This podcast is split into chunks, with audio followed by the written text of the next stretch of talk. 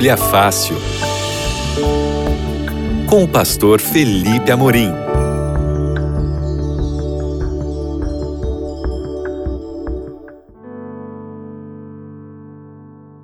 Olá, querido amigo, seja muito bem-vindo ao seu Bíblia Fácil aqui na Rádio Novo Tempo. Eu sou o pastor Felipe Amorim e nós estamos juntos aqui para estudarmos sobre o último tópico dessa temporada maravilhosa graça. Nós passamos as últimas dez semanas estudando esse tema aqui no Bíblia Fácil, a maravilhosa graça de Deus, tópicos dessa graça de Deus. E hoje nós vamos estudar de maneira específica sobre a graça. O que, que é a graça de Deus? Desde quando existe a graça de Deus? Será que a graça de Deus é um privilégio do Novo Testamento?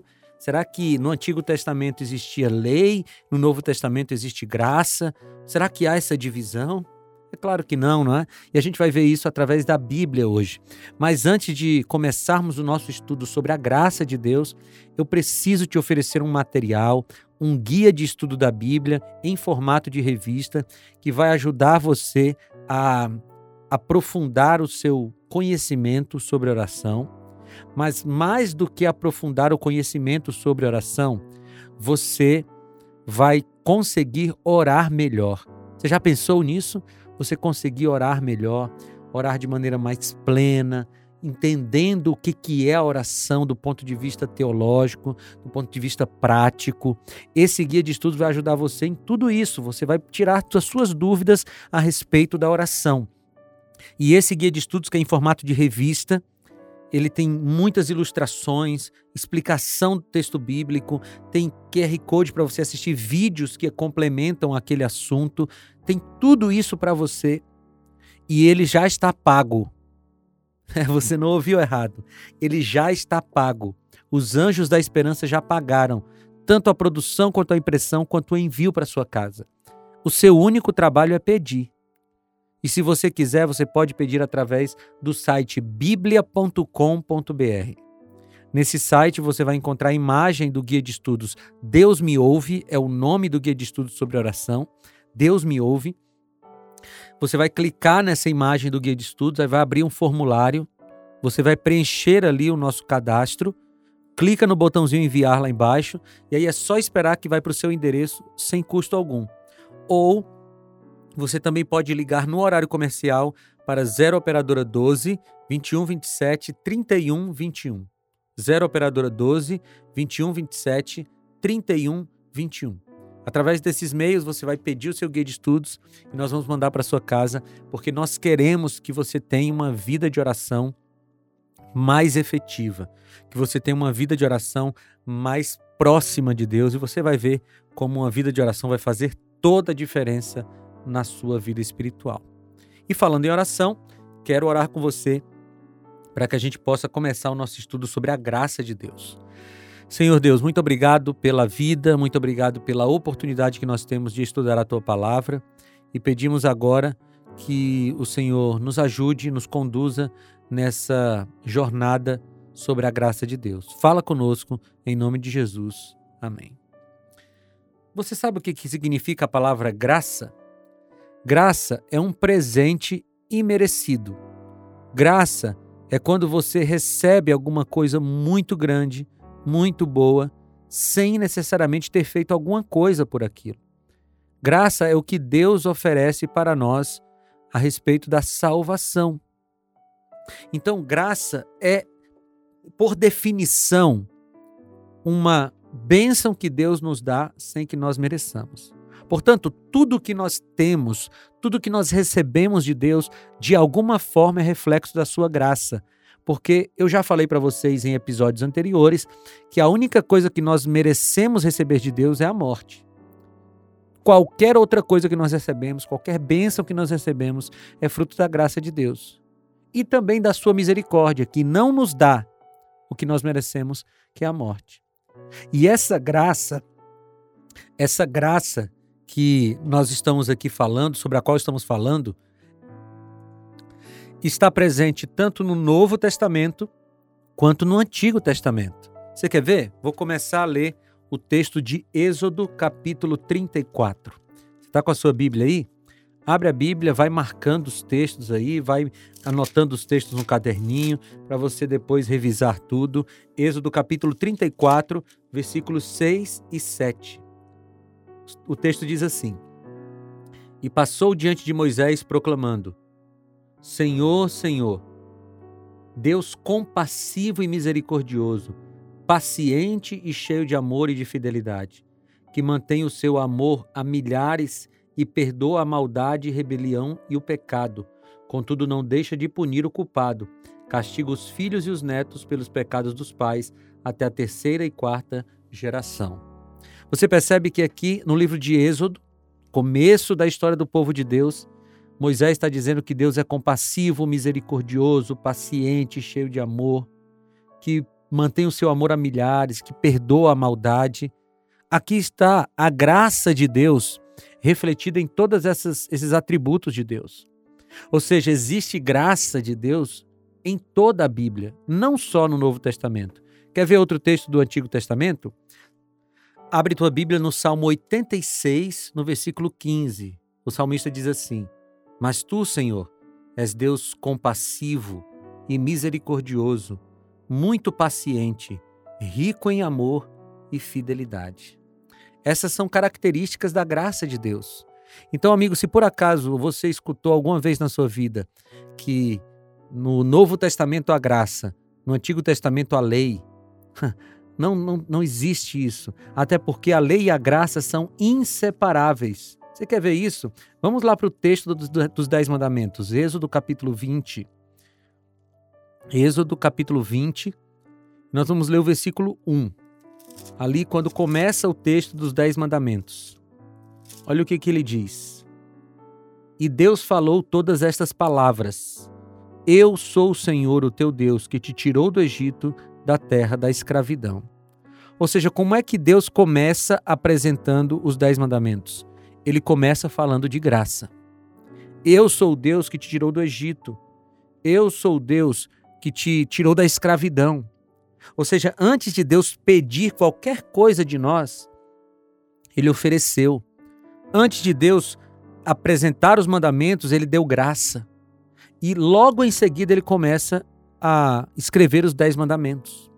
Ou seja, os dez mandamentos estão recheados de graça. Não existe separação entre lei e graça. Não existe. A graça está contida na lei e a lei só existe por causa da graça de Cristo. Agora vamos lá para o Novo Testamento. João capítulo 1, versículo 14. Evangelho de João, no versículo no capítulo 1 e o versículo 14. Você deve conhecer esse texto de cor, mas nós vamos ler aqui. Eu vou ler na nova versão internacional para você. Diz assim: Aquele que a palavra tornou-se carne e viveu entre nós, vimos a sua glória, como a do unigênito do, vindo do Pai, cheio de graça e de verdade. A graça, ela é uma característica fundamental de Cristo. Porque quando Cristo veio aqui, quando ele encarnou, quando ele se fez homem, ele veio cheio de graça e de verdade. E esse tema da graça está em todo o texto bíblico. Vai para Efésios capítulo 2, por favor. Agora nós vamos para uma carta de Paulo, Efésios capítulo 2, versículos 8 a 10. Diz assim, ó: Pois vocês são salvos pela graça, por meio da fé. Isto não vem de vocês, é dom de Deus, não por obras, para que ninguém se glorie, porque somos criação de Deus, realizada em Cristo Jesus para fazermos boas obras as quais Deus preparou antes para nós praticarmos. Ou seja, nós somos salvos pela graça, ok? Somos salvos pela graça. E o que é a graça? A graça é um dom de Deus, um presente de Deus. Mas no mesmo texto, ele diz que não é por obras, para que ninguém se glorie. Mas nós somos criação de Deus, feito para boas obras. Na minha versão diz, para fazermos boas obras. Então, a graça e a lei, a graça e as obras são elementos inseparáveis. Não tem como você dizer, Ah, vou falar só de graça sem falar das obras. Vou falar só da graça sem falar da lei. Não. Quando você está falando da lei, você está falando da graça. Quando você está falando da graça, você fala da lei. Porque ambas são dois lados da mesma moeda. A graça de Cristo não se opõe à lei. Vamos para outro texto a respeito da graça. Agora lá em Tito. Tito, no capítulo 2, versículos 11 a 13. Tito, ali coladinho em Filemão, Tito capítulo 2, versículos 11 a 13. Acompanha comigo essa leitura. É necessário que eles sejam silenciados, pois estão arruinando famílias inteiras, ensinando coisas que não devem, e é tudo por ganância. Um dos seus próprios profetas chegou a dizer: cretenses, sempre mentirosos, feras malignas, glutões preguiçosos. Esse é o capítulo 1. Tá bom? Eu li o capítulo 1 para você entender o contexto. Agora vamos ler o capítulo 2, tá bom? Eu li os versículos 10 e 11 do capítulo 1. Agora vamos ler os versículos 11 a 13 do versículo do capítulo 2. Acompanhe comigo, diz assim: Porque a graça de Deus se manifestou salvadora a todos os homens. Ela nos ensina a renunciar à impiedade e às paixões mundanas e a viver de maneira sensata justa e piedosa nesta era presente, enquanto aguardamos a bendita esperança, a gloriosa manifestação do nosso grande Deus e Salvador, Jesus Cristo. Você acompanhou com, com atenção esse texto? Ele está dizendo que a graça de Deus se manifestou salvadora. E essa graça nos ensina a renunciar à impiedade e às paixões mundanas. Amigos, que texto maravilhoso esse! Porque esse texto coloca por terra qualquer tipo de pretensão de dizer que a graça de Cristo nos autoriza a viver em pecados, a viver em paixões mundanas. A graça de Cristo, ela nos ensina a vivermos de maneira santa e piedosa. Quem realmente recebeu a graça de Cristo não vive afundado no pecado, mas rejeita o pecado. Você entende isso? O texto é muito claro, não é? Eu acho que a gente pode seguir agora para conhecer mais coisas a respeito da graça de Deus ou para um exemplo de como essa graça é efetuada, como essa graça se mostra na vida de uma pessoa que precisou dessa graça. Eu quero que você vá comigo para João capítulo 8. João, o Evangelho de João, no capítulo 8, nós temos um dos muitos exemplos da graça de Cristo aqui no texto bíblico. Evangelho de João, no capítulo 8, e nós vamos ler uma história aqui que talvez você conheça, mas eu quero ler e tirar algumas conclusões, algumas lições para a nossa vida. João capítulo 8, a partir do versículo 1, diz assim: Jesus, porém, foi para o Monte das Oliveiras. Ao amanhecer, ele apareceu novamente no templo onde todo o povo se reuniu ao seu redor, e ele se assentou para ensiná-lo. Os mestres da lei e os fariseus trouxeram-lhe uma mulher surpreendida em adultério. Fizeram-na cair em pé diante de todos e disseram a Jesus: Mestre, esta mulher foi surpreendida em ato de adultério. Na lei, Moisés nos ordena apedrejar tais mulheres. E o Senhor, que diz? Eles estavam usando essa mulher essa pergunta como armadilha a fim de terem uma base para acusá-lo. Mas Jesus inclinou-se e começou a escrever no chão com o dedo. Visto que continuavam a interrogá-lo, ele se levantou e lhes disse: Se algum de vocês estiver sem pecado, seja o primeiro a atirar a pedra. Inclinou-se novamente e continuou a escrever no chão. Os que o ouviram foram saindo, um de cada vez, começando pelos mais velhos, Jesus ficou só com a mulher em pé diante dele. Então Jesus pôs-se em pé e perguntou-lhe: Mulher, onde estão eles? Ninguém a condenou? Ninguém, Senhor, disse ela. Declarou Jesus: Eu também não a condeno. Agora vá e abandone a sua vida de pecado. Essa é uma história que demonstra a graça de Cristo. Uma história que está recheada de graça, não só pela mulher, mas também pelos fariseus que levaram aquela mulher, pelos mestres da lei que levaram aquela mulher até a presença de Jesus. Jesus estava no Monte das Oliveiras orando e depois ele foi para o pátio do templo. E ali no pátio ele estava ensinando as pessoas, ensinando sobre a sua graça, ensinando sobre todos os aspectos que a graça envolve, a lei, a obediência. E então chegou esse grupo de homens, mestres da lei e fariseus, como a Bíblia descreve, carregando essa mulher. Essa mulher tinha sido apanhada em flagrante adultério. Ora, flagrante adultério queria dizer que ela sim era pecadora. Mas aqui nessa cena você vê uma série de ilegalidades cometidas pelos mestres da lei e pelos fariseus. Vejam, eles estavam evocando a lei. Quando eles disseram Jesus, a lei nos diz para apedrejar. Eles estavam é, falando sobre a lei enquanto quebravam a lei. E o que, que tinha de ilegalidade nesse caso? Em primeiro lugar, quando alguém era apanhado em adultério, os dois adúlteros eram levados ao tribunal. Ok? Essa mulher não adulterou sozinha. Existia um homem envolvido nesse adultério. E esse homem não foi levado ao tribunal. Então, aqui a primeira ilegalidade: os dois deveriam ser, ser levados ao tribunal. A segunda ilegalidade é que a, quem deveria abrir o processo contra essa mulher seria o seu marido. Já que ela era uma adúltera, então isso indica que ela era casada. E só quem poderia abrir esse esse esse processo legal era o marido. O marido traído.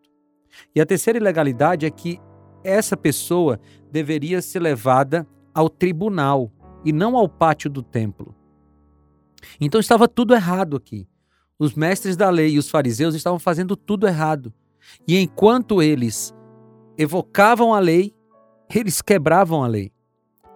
E quando eles chegaram ali, eles colocaram a mulher ali em pé, no meio da multidão, e Jesus estava ali também, e eles disseram: Mestre, essa mulher foi apanhada em adultério, e a lei de Moisés diz para a gente condenar, para a gente apedrejar.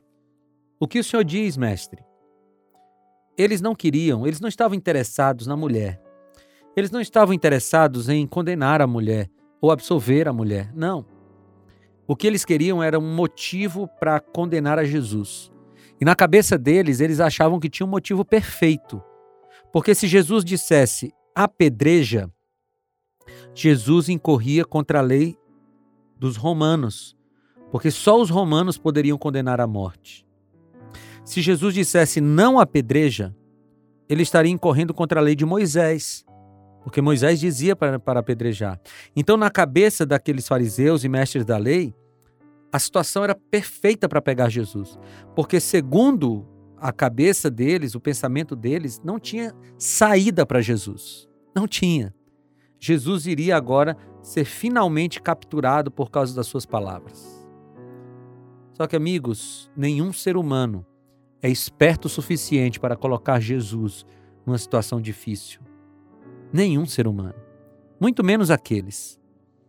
Então Jesus, de imediato, não respondeu. Ele se inclinou e começou a escrever alguma coisa no chão. Aquilo incomodou os homens. Mas Jesus sabia o que estava fazendo. Porque enquanto ele escrevia no chão, alguma coisa começou a incomodar o coração daqueles homens. Talvez Jesus estivesse escrevendo ali no chão os pecados daqueles homens, porque Jesus sabia de todos. E aqueles homens insistem: Mestre, aqui está a mulher, ela foi flagrada em adultério. A lei manda apedrejar. O que, que o senhor diz? E então Jesus se levanta e ele fala uma coisa profunda. Ele diz assim: Aquele dentre vós, aqueles dentre vós que estiverem sem pecado, atirem a primeira pedra. A lei dizia que a pedra, a primeira pedra, deveria ser jogada pela testemunha do fato ocorrido. Ou seja, por alguém que presenciou aquele adultério, que flagrou aquele adultério. Na teoria, então, aqueles homens poderiam jogar a primeira pedra, mas a primeira frase de Jesus tocou profundamente o coração daqueles homens. Pelo menos para fazer-lhes ficar com a consciência pesada. não para transformar a vida, porque eles não deixaram. Mas Jesus disse: Aqueles dentre vós que estiverem sem pecado, que atirem a primeira pedra. Aqueles homens sabiam que eles tinham armado toda aquela situação, que eles tinham forjado, ou pelo menos preparado o cenário para aquele adultério. Eles sabiam que eles tinham mais pecados do que aquela mulher, que eles eram mais culpados do que aquela mulher. E quando Jesus falou isso, eles ficaram com a consciência pesada.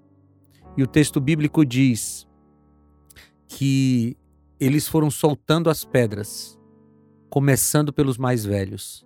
Sabe quem eram os mais velhos? Os fariseus e os mestres da lei. Aqueles homens que deveriam estar alinhados com a lei de Deus foram acusados pela própria consciência e foram embora. E o texto bíblico diz que ficaram ali só Jesus e a mulher.